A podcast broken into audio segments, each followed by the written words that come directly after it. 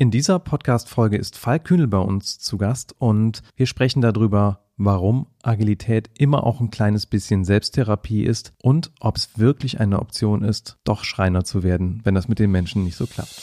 Herzlich willkommen zum Agile Growth Podcast, dem Podcast für alle Berufstätigen, die durch agile Methoden mehr Zufriedenheit in ihrem Leben erschaffen möchten. Von und mit den Two Agilists. Ja, herzlich willkommen zum Agile Growth Podcast. Ich freue mich sehr, Falk, Falk Kühnel, dass du heute mit dabei bist. Wir kennen uns streng genommen schon ziemlich lange, habe ich das Gefühl.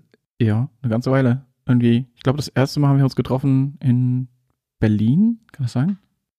Scrum Gathering Scrum in Berlin. Gathering? Mhm. Das muss 2012 lange, lange her sein. 13? Ich weiß es nicht. Ja, müssten wir vielleicht mal nachgucken. Also es ist schon eine ganze Weile. Auf der anderen Seite, auf Konferenzen haben wir uns ja ständig gesehen, zusammengearbeitet, haben wir noch nie miteinander. Nee. Und so aus dem Augenwinkel habe ich äh, mitverfolgt, du hast ja eine ganz schöne Strecke über die letzten Jahre gemacht, ähm, auch in Bezug auf deine Person, vielleicht auch deine Wirkung. Ich weiß noch, als ich dich am Anfang kennengelernt habe und wahrgenommen habe, habe ich so den Eindruck gehabt, ja, irgendwie spannend, der Falk ist da irgendwie unterwegs, aber dem fehlt noch so ein bisschen Wumms. Oh, interessant. Ja, hier kommen die großen Offenbarungen im Podcast raus. Und äh, das ist spannend. In letzter Zeit hat sich das total geändert, das Bild. Äh, da hast du irgendwie Wumms dazu gewonnen und das ist vielleicht auch was, wo ich ein bisschen mit dir eintauchen will in diesem Podcast. Was ist dieses Wumms, was man wahrnehmen kann von außen? Dieses, ich weiß nicht, wie ich sagen soll, Durchsetzungsfähigkeit, Klarheit, Aufgeräumtheit, Fokus. Ähm, das sind so ein paar Sachen, die ich da so rausspüre, die neu entstanden sind äh, und die ganz am Anfang nicht da waren. Und da bin ich neugierig, was ist das und wo kommt das her? Und da würde ich gerne mit dir ein bisschen auf die Suche gehen. Und da dich ja unsere Hörer noch nicht so kennen, vielleicht starten wir einfach mal so ganz vorne. Was, wie bist du überhaupt zur Agilität gekommen und was war vor der Agilität? Also im Grunde genommen bin ich tatsächlich zum Thema Agilität schon sehr früh gekommen. Ich habe äh, irgendwann mal in meinem Leben Schule fertig gemacht, bin dann studieren gegangen, habe festgestellt, Physik ist nichts für mich oder zumindest die anderen, die machen immer alles andere, die fertig sind als Physiker. Habe dann nach was anderem gesucht, wollte ein bisschen kreativer werden, habe dann eine Ausbildung gemacht und später nebenbei angefangen, Informatik zu studieren über die Fernhochschule. Und da hatten wir einen Dozenten, der hat mit uns Extreme Programming in den Praktikum gemacht und äh, hat uns dann noch ein bisschen schon was über Scrum und so erzählt. Und im Grunde genommen, das war sogar, das war halt noch vor dem agilen Manifest. Und seitdem habe ich mich mit dem Thema im Kopf immer wieder auseinandergesetzt, habe mich, ich habe zu dem Zeitpunkt noch gedacht, das lernt jeder im Studium, weil es offensichtlich war, macht ja, ergibt Sinn, ist total sinnvolles Zeug. Und äh, war dann immer wieder enttäuscht festzustellen, dass das da draußen in der Welt gar nicht so gibt. Hab viel in Agenturen, also mit Agenturen zusammengearbeitet als Freelancer, so mit so Leuten, die noch nicht mal Versionierungssysteme benutzen und immer nur die Hände über dem Kopf zusammengeschlagen. Und äh, irgendwann hat ein Freund von mir gesagt, hier du, ich bin hier in einer Firma unterwegs, ich möchte gerne mal dieses Scrum, würde ich gerne echt mal ausprobieren. Und da bin ich raus aus der Selbstständigkeit, habe mich damit anstellen lassen und dann haben wir uns dreieinhalb Jahre auf die Fresse gelegt. Das war geil. Also das war genau so dieses, so dieses Gute auf die Nase fallen. Halt sich iterativ und inkrementell weiterentwickeln. Und äh, da ist dann halt die richtige Begeisterung entstanden, dass so dieses, wo aus mir der agile Enthusiast geworden ist. Die Konzepte, wie gesagt, fand ich vorher schon immer cool, aber wie gesagt, nur Theorie und dann in der Praxis, das war beeindruckend. Also mit, mit wie viel Elan man sich so verändern kann, so ein ganzes Team, eine ganze Organisation sich mit verändern kann, das war spannend. Und äh, leider, auch da gab es dann irgendwo wieder organisatorische Grenzen. Die Firma hat aus Synergieeffekten gesagt, oh, wir müssen hier zwei Teile unserer Organisation zusammenlegen und hat gesagt, wir verlegen den Standort hier einfach mal nach Frankfurt, weil ne, Synergieeffekte und die gesamte IT-Abteilung hat dann gesagt, so, wir gehen dann mal. Und äh, da habe ich mich dann selbstständig gemacht mit dem Alex Kühlburg zusammen. Wir haben Paragraph 1 gegründet und haben gedacht, oh gut, wenn wir nicht die Leute finden, mit denen wir zusammenarbeiten können, die das alles können, dann gehen wir halt mal raus in die Welt und versuchen den Leuten das nahezubringen, was wir so als toll empfunden haben. Und ja, seit letztem Jahr bin ich quasi alleine als Freelancer unterwegs und äh, das war eine sehr spannende Reise insgesamt. Was ich besonders interessant finde, ist deine Wahrnehmung, weil man selber sieht sich ja nicht so in der Entwicklung. Also man kriegt ja immer nur diese kleinen Schritte mit, die ja gar keine so große Veränderung sind. Insofern finde ich das natürlich besonders spannend, das zu hören. Vor allen Dingen, weil mir das nicht bewusst ist, wo da, wo da solche Sachen passieren. Aber rein reflektiv betrachtet ist das natürlich so, dass die, die Veränderung, die man mitmacht, im Grunde ist das, also Agilität ist für mich manchmal so ein bisschen das Ganze, was dahinter steckt, ist so ein bisschen Therapie eigentlich für einen selbst auch. Denn äh, was ich in der Zeit alles nicht nur über Agilität und über Psychologie und über Menschen und über mich selbst gelernt habe, ist halt unglaublich. Also, und das finde ich sehr spannend. Also, meine Wahrnehmung von Menschen ist halt, hat sich auch total verändert. Da haben wir, glaube ich, auch beide so ein bisschen ähnlichen äh, Hintergrund. Ich bin ja auch Informatiker und ähm, eigentlich ich sage das immer so ein bisschen böse, eigentlich habe ich ja äh, Informatik deswegen gelernt, weil ich mit der Maschine arbeiten wollte und nicht mit dem Menschen. Ja, ja die sind viel zuverlässiger. So dieses schöne, schön aufgeräumt, klar, logisch und so weiter. Ähm, und dann hat es aber doch irgendwie ziemlich gemenschelt, sowohl bei dir als auch bei mir. Und das braucht ja schon irgendwie auch ziemlich andere Skills dann. Ähm, oder wie geht der, war das für dich eher so ein fließender, nahtloser Übergang oder hast du irgendwie so mehrere Entwicklungspunkte gehabt, wo du gesagt hast, da habe ich schon nochmal sehr viel oder sehr Neues gelernt über mich oder über die Art, wie ich mit Menschen arbeite, damit es funktioniert, weil dieses ganze, nur weil man, ich sag mal, logisch versteht, dass Extreme Programming und das Scrum oder Agilität total viel Sinn macht, ist ja doch die Herausforderung dann meistens, das mit den Menschen zu etablieren in dem Ort und in mhm. dem Kontext, in dem die sind, oder? Ich, also der, der Michael, der hat äh, gerade wieder gesagt, also eine Sache, die, die er faszinierend findet, ist, ich, also ich selber benenne mich ja gerne als Komfortzonenstörer. Und äh, er sagt, das ist so faszinierend, so diese Fähigkeit zu sehen, dass ich Leuten so auf die Füße treten kann und sie tatsächlich aus ihrer Komfortzone rausschubsen kann, ohne dass sie mir hinterher böse sind.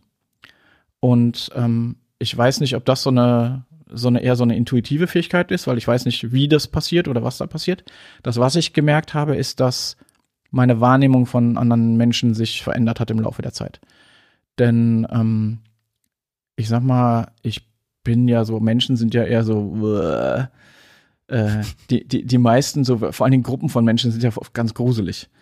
Ähm, wenn man die meisten Individuen dann kennenlernt, die sind ja eigentlich ganz okay. Die, mit denen kann man ja auch ne, was anfangen. Und äh, fast mit jedem Einzelnen. Und ich glaube, diesen Respekt tatsächlich für dafür jemanden anderen so sein zu lassen, wie er ist, das hat sich im Laufe der Zeit entwickelt. Und das hat, glaube ich, sehr viel dazu beigetragen. Ähm, und dann halt natürlich auch zu erkennen, welche Potenziale stecken da eigentlich. Und dann eigentlich, äh, ich habe manchmal das Gefühl, wenn man da sehen kann, okay, was steckt noch drin, wo, wo können die denn noch hin? Oder auch an welchen Stellen, wo können sie gerade gar nicht wirklich mehr? Also wo sind sie genau da an der Grenze von dem, was sie gerade zu leisten fähig sind? Und das mit Respekt zu behandeln, das ähm, ist ganz spannend. Obwohl manche Leute vielleicht auch sagen würden, dass sie mich nicht sonderlich als respektvoll wahrnehmen. Ähm, vielleicht zu Einordnung, weil du gerade Michael erwähnt hast. Wir sind gerade auf dem Agile Trainer Retreat ähm, in der Nähe von Aschaffenburg. Und äh, hier laufen noch ganz viele andere Agilisten rum, die so seltsame Dinge tun, wie wir die ähm, gerne machen. Jetzt hast du so von der Arbeit mit, mit Gruppen gesprochen, ähm, im Gegensatz zur Arbeit mit Einzelnen. Was speziell in deiner Haltung hat sich verändert in Bezug auf die Arbeit mit Gruppen, dass das vielleicht weniger ist, wie du das genannt hast, also irgendwie so eine wabernde Masse, irgendwie mit der man irgendwie in verschiedenen Stimmungen arbeitet, zu etwas anderem. Was, was hast du da an deiner Haltung verändert? Mm, das ist eine interessante Frage. Habe ich so noch nie drüber nachgedacht. Ich denke, dass es im Wesentlichen daran liegt, dass man mehr auf die Fähigkeiten als auf die Nichtfähigkeiten achtet. Ähm, ich bin persönlich, glaube ich, ein sehr bewertender Mensch, was mir oftmals gar nicht gefällt. Ähm, aber das passiert einfach so. Und ich habe, glaube ich, in den letzten Jahren mehr gelernt, das unter Kontrolle zu bringen. Also halt zwar die intuitive oder erste Reaktion irgendeiner Bewertung zwar wahrzunehmen, aber sie halt nicht mehr da stehen zu lassen. Und das hat mir, glaube ich, dabei geholfen, bei Gruppen, also vor allen Dingen bei Gruppen, halt nicht mehr dafür zu sagen, ach, guck mal, eigentlich, also in der Gesamtheit können die eigentlich gar nichts, alles Idioten, hinzukommen zu, ach, guck mal, da sind die Fähigkeiten, da sind die Fähigkeiten, wenn die ein bisschen mehr sich austauschen würden, was die da erreichen könnten. Und dann genau auf diese Dinge einzugehen und äh, dann halt zu gucken, okay, wo habt ihr das Potenzial durch Zusammenarbeit eigentlich mehr zu sein, als ihr alleine jeweils gerade darstellt? Und ist das so, dass du erstmal sozusagen das negative Etikett aufklebst und dann das irgendwie runterpittelst und ein anderes drüber klebst? Oder hast du dir mittlerweile angewöhnt, direkt die anderen positiven Etiketten draufzukleben auf so eine Gruppe? Das ist heute, also eigentlich versuche ich erstmal gar keine Etiketten draufzukleben. Also früher war das tatsächlich so in der Metapher erstmal Label drauf, ah, guck mal, Schublade hier. Das versuche ich inzwischen einfach zu vermeiden. Also passiert natürlich automatisch, wir sind Menschen, genauso funktionieren wir, Schubladen denken aber ich versuche möglichst unbeschriftete Schubladen zu nehmen. Und das gelingt mir immer öfter. Und ich glaube, das ist ganz hilfreich dabei. Ich bin neugierig, wie geht das? Feedback Loops. Also der Teil, der mich dazu bringt, das zu tun, ist, wenn ich mich mit Menschen auseinandersetze. Ich habe fast immer am Anfang halt so diese Reaktion, die ich von früher halt auch ganz genau kenne. Dinge, die mich aufregen oder die ich nicht mag oder äh, oder der weiß das nicht genug oder warum denkt er nicht nach oder sonst irgendwas. Und dann, wann immer ich sozusagen anfange, dieses, dieses, das sorgt immer auch für ein, für ein negatives Gefühl in irgendeiner Art und Weise, was dann in mir hochkommt, was ich ja selber eigentlich gar nicht haben will. Ich mag das ja nicht. Ich möchte ja gerne auch eigentlich nur positive Gefühle mitnehmen, wenn es geht. Und genau dann da schon drauf zu achten und sagen, hier, halt, stopp, ähm, guck noch mal hin, dann muss ich tatsächlich mich aktiv bemühen zu gucken. Das ist dann halt raus aus der Passivität, sondern dieses aktive Wahrnehmen von Menschen und dann tatsächlich bewusst nach dem zu gucken, okay, was ist denn eigentlich? Was gibt's denn da mehr?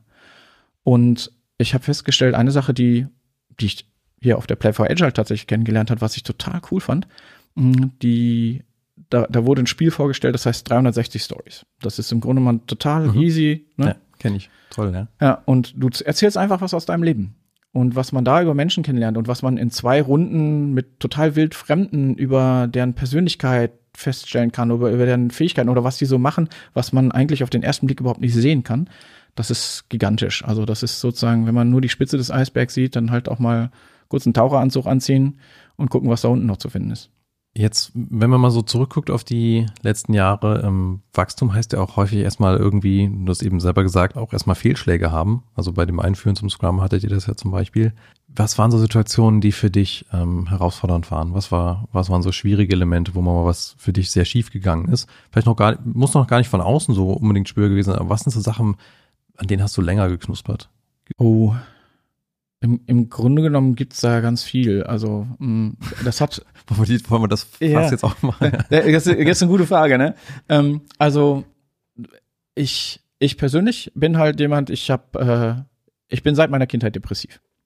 Das ist das, was die meisten von außen gar nicht sehen können, weil das sieht man mir eigentlich nicht an. Das, was man sieht, wenn man durch die Gegend läuft, ist halt äh, häufig der lustige, fröhliche Falk. Mhm. Und ähm, durch diese tatsächlich, also die Wahrnehmung, die ich auch von mir und von anderen habe, die ist natürlich total da stark dadurch geprägt, dass sozusagen in gewisser Weise immer diese Dunkelheit, also dieses irgendwo oder das stimmt als nicht oder das ist nicht in Ordnung und eigentlich dieser starke Pessimismus damit dahinter steckt. Und insofern war diese ganze Reise für mich tatsächlich echt was Therapeutisches. Ich habe dadurch halt, also wie gesagt, an, am Anfang ist das sozusagen für einen selber noch nicht mehr erken erkennbar, weil ich das halt, wie gesagt, seit Kindeszeiten anhabe war das für mich ein Zustand der Normalität. Das erstmal wahrzunehmen und zu lernen, ah, guck mal, das, das existiert tatsächlich, das ist da, das steckt in dir drin. Und eigentlich ist es gar nicht normal. Das muss eigentlich oder sollte vielleicht gar nicht so sein. Und dann halt durch diese, durch diese Reise, durch diese ganzen Dinge, Wahrnehmung von Personen, von Menschen, von Interaktionen, tatsächlich auch Nutzen dieser ganzen Feedback-Schleifen, Iterationen und Weiterentwicklung, hat halt dafür gesorgt, dass ich immer mehr davon verstehe und immer mehr davon für mich selber wahrnehmen kann und genau diese Erfahrung halt auch dann nutzen kann, um mit Menschen dann wieder zu arbeiten. Insofern war das halt, ich sag mal, die ganze Reise äh, im Grunde genommen halt, was mir vorher nicht bewusst war, weil, wie gesagt, ich habe angefangen mit, ja, wir machen mal dieses Scrum. Das war so das Erste. Und genau diese ganzen Schritte, die dahinter standen, die, die kamen tatsächlich alle danach. Und äh, dadurch habe ich so viel auch über Psychologie kennengelernt und auch mich selber ein bisschen mehr verstanden, ähm, dass ich heute da viel besser mit umgehen kann. Mhm. Aber auch nicht immer vernünftig. Das heißt, du würdest sagen, ähm, deine Depressivität hat nachgelassen, sie ist weniger geworden oder du verstehst sie einfach besser oder? Also auf jeden Fall verstehe ich sie besser. Äh, sie hat in vielen Teilen auch nachgelassen, aber dadurch, dass das, also dadurch, dass ich halt verstanden habe, das ist halt eben nicht nur ein, reiner Zustand, sondern das ist was, was halt im Grunde genommen auch medizinisch irgendwo äh, sich begründet und natürlich auch medikamentös nutzen, also beeinflussen lässt. Äh, nichtsdestotrotz habe ich natürlich besser gelernt, damit umzugehen, weil ich, weil der Blickwinkel sich verändert hat. Also tatsächlich hat mein, mein, mein Blick sich an den meisten Stellen mehr ins Positive verrückt. Ähm, insofern bin ich eigentlich echt froh über diese Reise. Wow, ja. Also kann ich sehr gut nachvollziehen, wenn sich so. Das klingt ein bisschen so, als ob sich so deine Perspektive und dein Blick auf die Welt ähm, verschönert hat. Ja, mm, so tendenziell würde ich sagen, ja. Ich muss gestehen, ich setze mich zu viel mit Facebook und Co. auseinander. Alles, was man da liest, das überzeugt einen meistens mehr vom Gegenteil. Plädoyer für, für digitale Diät, ja. Ja, genau. Einfach weg mit dem Mist. Also wenn man sich da mal nicht mehr drum kümmert, dann geht es einem viel besser.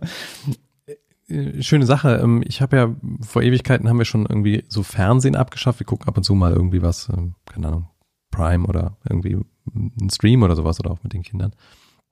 Ähm, aber so dieses bewusste Auswählen von Signalquellen, die man so in sein Leben reinlässt, ne? was darf einen eigentlich beeinflussen und was nicht. Ich muss ja auch zugeben, ich konsumiere extrem selten Nachrichten. Das ist ja immer sehr umstritten. Ich habe da schon viel Diskussionen zugeführt, ob das irgendwie gut ist, das zu tun oder es nicht gut zu tun. Ich bin da ziemlich hart und sage, ich möchte eigentlich den meisten Müll gar nicht mitbekommen. Mhm. Ähm, auf der anderen Seite, klar, man muss irgendwie mündige Entscheidungen treffen. Auch irgendwann, wenn man mal zur Wahl geht oder so, muss man schon irgendwie sich informieren, was ist irgendwie Sache. Ähm, aber ich habe meistens das Gefühl, dass die Impulse, die ich so aufnehme von der medialen Welt, äh, mich eher davon ablenken, was Gutes in der Welt zu erschaffen, äh, weil das Erschaffen braucht für mich sehr viel Eigenzentrierung und Klarheit für mich selber, statt irgendwie zugedröhnt zu sein von dem ganzen Zeug, was es da draußen gibt. Hast du irgendeinen Mechanismus für dich entwickelt? Äh, wie funktioniert das, dass du deine Kreativität auflädst oder mehr bei dir selber bist? Machst du da irgendwas Spezielles oder? Oh, das ist eigentlich eine der, der spannendsten Dinge, du hast ja gerade gesagt, dass man halt so, so viel durch den ganzen Mist da draußen beeinflusst wird. Und äh, das Doofe ist ja, dass man sofort immer Reaktionen darauf zeigt. Also die ganzen kognitiven Biases, die wir haben, die schlagen ja sofort zu. Und äh, tatsächlich darüber zu lernen, hat mir halt auch wieder noch ein bisschen geholfen, das mehr wahrzunehmen. Und manchmal freue ich mich darüber, dass ich halt Informatik studiert habe, da Mathematik auch dabei war und das mit Statistik zu tun hatte. Das heißt, wenn ich aktiv über Dinge nachdenke, dann weiß ich halt, ach guck mal, das sind Einzelfälle. Oh, Einzelfälle ist ein Wort, das darf man heute eigentlich nicht mehr sagen. Aber genau das ist der, das ist es ja halt. Es sind halt Ausnahmen in der Regel. Ha, interessante Formulierung. Und die Ausnahmen halt wahrzunehmen und feststellen zu können, guck mal, wir sehen das zwar gerade, wir sehen das sogar in unserem Kontext hier an dieser Stelle vermehrt, aber wenn wir uns das große Ganze angucken, nee, da ist das überhaupt nicht so repräsentativ. Und wir haben gerade nur eine besondere Sichtbarkeit, einen besonderen Fokus auf etwas. Und sich dann aktiv dazu bewegen, den Fokus mal zu verschieben. Ich habe zum Beispiel, wo du gerade gesagt hast, das mit den Nachrichten, eigentlich will ich gar keine Nachrichten, ich will die eigentlich gar nicht mehr hören, weil man kriegt immer nur, äh, hier ist das passiert, da ist einer aus dem Fenster gefallen, hier ist einer vom Zug überfahren, hier hat einer einen die Treppe runtergeschubst. Positive Nachrichten gibt's ja so eigentlich gar nicht. Also es kriegst ja selten in den Nachrichten gesagt, guck mal, da ist einer durch die Stadt gelaufen und hat Leuten freundlich ins Gesicht gelächelt oder hier hat jemand äh, so und so viel gespendet für ein Waisenhaus oder was nicht alles. Und dieses, ich glaube, genau diese Effekthascherei, die in Nachrichten so ist oder auch was wir tatsächlich in den sozialen Medien halt sehen, das haben wir halt auch äh, in den kleineren Kontexten von Organisationen und auch von den Gruppen, mit denen wir arbeiten denke, eine Sache davon ist es halt immer wieder mal die Taschenlampe rauszuholen, dann auf die so Sachen zu leuchten, die eigentlich die guten sind. Ich suche immer noch nach einer vernünftigen Internetseite, wo man auch positive Nachrichten kriegt. Da gibt's nicht so viele, ähm, wenn du da was weißt. ähm, insofern, das ist halt so der, der Teil, den ich da, der sich für mich halt auch verändert hat, halt mehr den Blick auf das Positive zu haben. Und äh, wie gesagt, ich merke halt ganz stark, dass diese ganzen kurzen, schnellen Medien dafür sorgen, dass man halt viel mehr mit Mist zugemüllt wird, der eigentlich gar nicht wirklich relevant ist.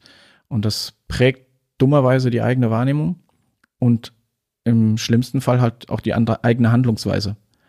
Und das finde ich ganz gruselig. Gerade, also zum Beispiel diese, diese Segregation, die passiert, die wir auch in Teams immer wieder sehen. In den USA ganz stark jetzt hier mit dem lieben Präsidenten, der dafür sorgt, dass es halt nicht mehr eine Gruppe von Menschen gibt, die zwar unterschiedliche Ansichten sind und dann damit arbeiten, sondern es gibt die einen Bösen und die anderen Bösen. Und egal, was der eine sagt, dann sind die auf einmal scheiße und schlecht. Und da geht es nicht mehr um den Inhalt, sondern um die Zugehörigkeit. Und das ist was, was häufig ja auch in, in den kleinen Gruppen oder in den Organisationen passiert. So dieser politische Teil und nicht der inhaltliche Teil. Und die Arbeit mit Inhalt, die dann halt auch erfüllend wird, das finde ich großartig. Also das ist was, was mich dann auch erfüllt. Gleichzeitig gibt es diese Strukturen von Macht, die völlig anders funktionieren, mit dem Inhalt gar nichts zu tun haben. Ja. Genau, ähm, was dann, wenn man eine sehr starke inhaltsorientierte Ausbildung auch gehabt hat in seinem Leben, durchaus herausfordernd ist, ne? wenn man nicht Mhm. so der geborene Straßenpolitiker ist oder ähm, ja. Jetzt mal so zu deiner aktuellen ähm, Mission, würde ich fast sagen. Was ist dein Herzensthema im Moment, wo du sagst, das lässt dich morgens aufstehen? Ähm, also wenn ich denn dann morgens aufstehe. Kann, kann auch mal später sein. Kann, kann auch mal später sein oder gar nicht. Ähm, ich sag mal, also das, was mich am meisten umtreibt im Moment ist, wie gesagt, ich mag die ganzen Mechanismen und äh, eigentlich, ich wollte ja eigentlich nie Coach oder Trainer, war ja, ist ja nicht was, was ich unbedingt sein wollte. Ganz im Gegenteil, ich bin halt gerne der, der macht. Ich bin vom ganzen Herzen eigentlich Softwareentwickler. Ich möchte gerne das Problem verstehen und möchte das algorithmisch lösen können. Und äh, künstliche Intelligenz oder auch diese ganzen heuristischen Mechanismen, total spannende Sachen, Big Data Geschichten. Dann kommt der ganze menschliche Aspekt dazu. Und es kommt ganz viel dazu, dass ich gemerkt habe, dass Entwickler einfach zu schlecht ausgebildet sind. Das heißt, mein größter Fokus an der Stelle ist immer mit tatsächlich Umsetzenden zu arbeiten und deren Kompetenzlevel zu erhöhen. Also da ist häufig genau dieses, da kommst du dahin und dann siehst du, kommst, man kommt in eine Gruppe, die noch nicht mal Unit-Tests macht oder eine Versionierung hat. Da schlage ich die Hände beim Kopf zusammen und denke mir erstmal so, ah, was für Schwachmaten, wieso können die nicht? Und dann so, ah, okay, vielleicht kennen die das gar nicht. Die wissen gar nicht, wo das hingeht. Und dann halt die Möglichkeiten öffnen, zu zeigen, okay, was gibt's eigentlich da draußen? Was kann man an Qualität eigentlich erreichen? Wie kann die dafür sorgen, dass wir überhaupt veränderbare Software haben? Das finde ich unheimlich spannend. Das ist, glaube ich, das, was mich am meisten treibt in der Geschichte, um dann hinzukommen und tatsächlich exzellente Teams zu entwickeln, die tatsächlich ein Produkt oder irgendwas Wertschöpfendes, irgendwas, was jemand anders, anderem irgendwas bringt, auf die Straße zu bringen. Hast du irgendwann mal so ein Team gehabt, das nichts produziert bekommen hat, was dich mega frustriert hat, wo du irgendwie diese Motivation für heute hernimmst? Oder wie kommt das her, dass du da was erschaffen willst oder dass du Menschen helfen willst, was zu erschaffen, was der Gesellschaft was nutzt? Oder was ist das in dir? Also ich wollte ursprünglich mal Grundlagenforschung machen. Also das, also seit ich eigentlich drei bin, wollte ich immer Physiker werden und Grundlagenforschung machen. Wie gesagt, habe dann ja angefangen, Physik zu studieren, habe das nicht fertig gemacht, weil die Leute, die fertig waren mit Physik, haben entweder eine Taxifahrerausbildung gemacht oder einen Computerladen auf. Und da habe ich gedacht, so, ah, okay, dafür gehst du nicht so lange studieren. Da war ich aber zu blöd noch und zu jung und wusste nicht, okay, wenn du das fertig machst und die Leute, die was wollen, die das wollen und die was können, da, da passiert auch was, da kannst du auch mitarbeiten. Und äh, die Entwicklung, die ich dann gemacht habe, war halt immer, ich habe halt viel alleine gemacht, weil den Leuten zusammen, da waren halt immer so viele dabei, mit denen wollte ich gar nicht zusammenarbeiten, weil die haben sich nicht bewegt, die sind stehen geblieben. Und das war halt dieses Erlebnis, das erste Mal in diesem Scrum-Team-Aufbau, wie selbst Menschen, die eigentlich, die man so als unbeweglich wahrnimmt, wie die sich im Laufe der Zeit halt dann doch bewegt haben und wie man dann mit denen zusammenarbeiten kann, um dann trotzdem was total Geniales zu schaffen. Also eine der, der Sachen, die für mich da am beeindruckendsten war, da, wir hatten eine Teamgröße, wir waren ungefähr zehn Leute. Und es gab in dem Team die langsamen in Gänsefüßchen und die schnellen. Und das war uns eigentlich allen bewusst, dass einige von uns ein bisschen zackiger waren und die anderen halt ein bisschen mehr Zeit brauchten. Das hat aber dazu geführt, dass die einen sozusagen ne, sich gezogen fühlten und die anderen sich gebremst fühlten. Und dann kam, das hat ewig gedauert, bis zum Beispiel die Entscheidung dann in diesem Team kam, lass uns doch mal ein Experiment machen, lass uns doch mal versuchen, uns aufzuteilen. Und dann sind daraus zwei Teams geworden, die immer noch zusammen halt das Produkt geplant haben, aber sich dann die Aufgaben einfach verteilt haben. Und das hat dazu geführt, dass das langsame Team, das ja nur halb so groß war dann am Ende, genauso schnell war wie das gesamte Team vorher. Und das schnelle Team, dass die halt äh, anderthalb mal so schnell waren wie das ganze Team vorher. Das heißt, wir haben irgendwie in der 250 Prozent des Outcomes gehabt sogar. Und das war beeindruckend. Und ähm, solche Entwicklungsschritte zu sehen, das finde ich extrem beeindruckend. Ich, wie gesagt, bin ein begeisterter Scrum-Mensch. Und äh, ich versuche ja immer noch mal wieder da in die Lage zu kommen, irgendwo mal was zu sehen, was zumindest annähernd so aussieht wie Scrum. Ja, da gibt es schöne, viele schöne Abwandlungen. Mhm. Ähm, die wir mittlerweile gebaut haben in der Arbeitswelt, wir Menschen. Wir geben diesem Podcast auch immer gerne unseren Hörern noch was Konkretes an Handwerkszeug, an Methodik, an Verfahren mit, was einem hilft in der Arbeitswelt mehr von guter Agilität ähm, umzusetzen. Wenn du mal so ein bisschen in deinem Methoden- oder Werkzeugkoffer kramst, was waren Sachen, vielleicht auch eine Sache, die du gelernt hast in den letzten Jahren, wo du sagst, das hat für dich einen Unterschied gemacht. Äh, das sollte man sich mal angucken. Das ist irgendwie hilfreich, wenn man versucht, mit Menschen daran zu arbeiten, dass wir eine bessere Arbeitswelt hinbekommen. Man mag es nicht glauben, aber ich bin ja ein Freund von Büchern. Lesen soll helfen. Lesen bildet. Wie viel liest du so? Das ist tatsächlich sehr unterschiedlich. Das schwankt. Ähm, Manchmal lese ich fünf oder sechs Bücher in einem Monat und dann passiert auch mal monatelang, dass ich gar keine lese. Das Buch, was ich gerade lese, ist ähm, ein, auch ein Codebuch, zum Beispiel äh, Your Code as a, as a Crime Scene heißt das, glaube ich. Total interessant, um halt mit forensischen Möglichkeiten den eigenen Code zu untersuchen, um da halt Tatorte zu finden, an denen man vielleicht noch mehr Dinge herausfindet, wo man vielleicht aufräumen kann oder in welcher Art und Weise man da Blutspuren wegwischen kann. Und äh, halt eben auch über den eigenen Tellerrand hinaus gucken. Das ist, glaube ich, das Wesentliche. Wir reden ja immer gerne in der agilen Welt von dieser, von diesen T-shaped Menschen oder crossfunktionalen Teams. Also Leute, die eine tiefe Spezialisierung haben, aber irgendwie dann auch noch so ja, Querschnittsfähigkeiten dazugelernt, die nicht so stark sind wie in ihrer Spezialisierung. Ne? Und eine Sache, die ich halt gelernt habe ähm, in der Reise, auch über die vielen Diskussionen in Scrum und was da ursprünglich dahinter stand, war halt, dass eigentlich in Scrum, für ein Scrum-Team, dass da auch die Erwartung ist an denjenigen, der in so einem Team mitarbeitet, nicht nur eine Expertise zu arbeiten, äh, haben, sondern äh, auch noch an einer weiteren sich zu entwickeln. Also eben nicht nur ein Spezialisierungsfeld, sondern halt gucken, okay, wo gibt's noch ein anderes Ding? Und das kann halt auch weit von dem entfernt sein, was ich vorher gemacht habe. Also in unserem Umfeld, also ich persönlich mag zum Beispiel unheimlich, ich habe eine Mediengestalter-Ausbildung gemacht, das heißt, ich bin grafisch unterwegs und ich bin halt als Informatiker unterwegs und da ergeben sich natürlich andere Schnittmengen zu lernen. Und wenn man dann Menschen hat, die entwickeln und auf der anderen Seite BWL gemacht haben oder in irgendeiner Art und Weise über den Tellerrand hinausgeschaut haben, so viel großartigere Möglichkeiten, Dinge von einer anderen Seite zu betrachten mit Erfahrung, die Gold wert ist.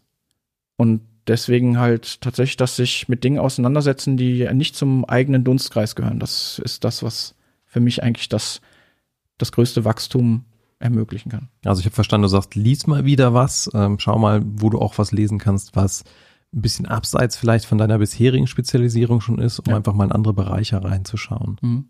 Ähm, Gibt es irgendwelche heißen Bücher, wo du sagst, die haben dich am meisten beeinflusst? Also ich bin ja sozusagen, es gibt ja dieses wunderschöne Kuschelagil, so Treehugger-Mentalität, ne? Ah, ja, der Scrum Master ist derjenige, der das Team betütteln muss und so. Und äh, das, was mich am meisten natürlich immer beeindruckt hat, was ich auch großartig finde, ist halt diese Autonomie von Teams, halt die Selbstorganisation, die dahinter steckt. Und am Anfang hat das auch für mich bedeutet, dass das mit organisatorischen Strukturen und Hierarchien eigentlich gar nicht so gut funktionieren kann. Und das Buch dazu vom, äh, ich glaube, David Marquette heißt der, äh, Turn the Ship Around, das hat mir halt nochmal gezeigt, okay, dass diese ganzen Strukturen, die da stehen, die für diejenigen, die schon autonom unterwegs sind oder selbstorganisiert unterwegs sind, dass die halt überhaupt gar nichts damit zu tun haben. Ganz im Gegenteil, man kann durch diese hierarchischen Strukturen und durch diese starren Konstrukte auch erst überhaupt in die Lage versetzt werden, autonom zu handeln. Und äh, das Beispiel, was ich da immer gerne benutze, ist genau dieses, ah, du hast einen Haufen Käfighühner und du sagst auf einmal, ah, ihr seid alle frei. Und dann reißt du die Türen auf und das erste wird vom Laster überfahren, das zweite vom Fuchs gefressen, das dritte bleibt in seinem Käfig sitzen und eins vielleicht ist halt so weit, dass sagt, ach guck mal, cool, eine Möglichkeit, Option, ich werde mal selbst organisiert und frei. Und äh, dieses Buch hat halt gezeigt, wie viel Begleitung das braucht und wie viel Führung Selbstorganisation eigentlich braucht. Und das fand ich, äh, war für mich eins der Key Learnings da drin. Und da wurde es halt perfekt beschrieben. Mhm. Kann ich total gut nachvollziehen. Wir bei der Scrum Team haben auch immer wieder die Herausforderung sozusagen wie viel wir delegieren, was wir delegieren, ähm, welche Freiräume, sozusagen das Thema transformationale Führung, äh, was erwarten wir von den Kollegen, was können die von uns erwarten, wer muss eine Entscheidung treffen, wer tut's nicht und das ist, ist es einfach nicht klar. Also ein Scrum-Rahmen ist ja bewusst löchrig gehalten, damit man ihn füllt und diese Füllung ist immer wieder anspruchsvoll und ändert sich auch immer mal wieder, da haben wir schon so manches Team-Meeting dran gearbeitet, dass wir da irgendwie gegenseitig zufrieden sind mit dem, wie es ist innerhalb der Rollen. Das ist, bringt mich tatsächlich das zweite, was ich gelernt habe, was mich wirklich beeindruckt immer wieder ist, mit Konflikten umzugehen. Und zwar sogar Konflikte wertzuschätzen. Ähm, eine Sache, die, die ich auch gerade hier die letzten Tage wieder wahrgenommen habe, dass Konflikt häufig mit Streit synonym gesetzt wird, was es ja eigentlich nicht ist. Und äh, deswegen versuchen Menschen halt häufig dem Streit aus dem Weg zu gehen und deswegen den Konflikt nicht mehr wahrzunehmen. Und der Konflikt ist ja eigentlich nur eine Dissonanz in deiner Wahrnehmung. Das heißt, du gehst hin und sagst, okay, guck mal, da ist irgendwas nicht so, wie ich es erwartet habe. Da hast du ja schon einen Konflikt. Und genau sich mit dieser Wahrnehmungsdissonanz auseinanderzusetzen, ermöglicht es uns ja erst überhaupt was zu lernen. Das heißt, Konflikt ist was Gutes. Und diese Wahrnehmung hat halt was auch in mir verändert. Dass halt sozusagen jede Konfliktsituation eine Möglichkeit ist, was zu lernen. Und dass ich möglichst früh auf diese eingehen muss, damit eben auch kein Streit entsteht am Ende. Nämlich halt den Konflikt auch so früh anzugehen, dass man den Streit verhindern kann. Und äh, das Spannende daran ist, äh, auch das ist natürlich auch wieder ein Learning. Ich habe mich früher immer gefragt, warum die Kinder von den Psychologen und Psychiatern, das sind immer die beklopptesten. Aber das ist. Oh je, ich mache mir Sorgen um uns. ja, die, die, die sind aber noch, die, die sind noch jung, ihr habt noch Potenzial. Dass man halt, wie gesagt, alles, wo man selber in dem eigenen Kontext ist, das, das nimmt man halt so nicht wahr, weil man mit Scheuklappen durch die Gegend läuft. Und ähm, da halt auch wahrzunehmen, dass halt diese Rolle des außenstehenden Beobachters, den man auch für sich selber gerne mal in Anspruch nehmen darf, einem dabei helfen kann, halt Dinge zu sehen, die man sonst nicht sieht, weil man einfach zu nah dran ist. Wie war das? Man sieht den Wald vor lauter Bäumen nicht, ne? Hm. So zum Abschluss würde mich noch interessieren, wie sieht der Falk in fünf bis zehn Jahren aus? Mhm. Das weiß der Falk nicht.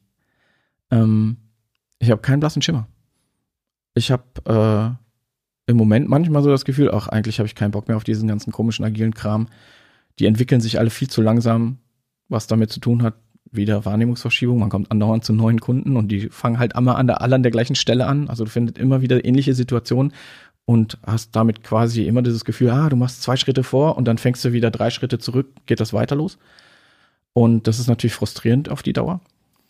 Ähm, deswegen würde ich gerne irgendwann mal dahin kommen und tatsächlich selber wieder in die Produktion mit reinzukommen, um quasi das eigene Wissen auch mal da anzuwenden und trotzdem halt dann noch in der Beratung, im Training, im Coaching weiterzumachen, um dann halt aber nicht den Kontakt zu irgendwas zu verlieren, was halt auch anfassbar ist.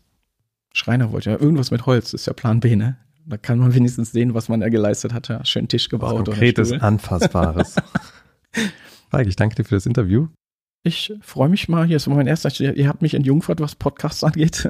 Sehr äh, gern. Insofern äh, nett bei euch zu sein.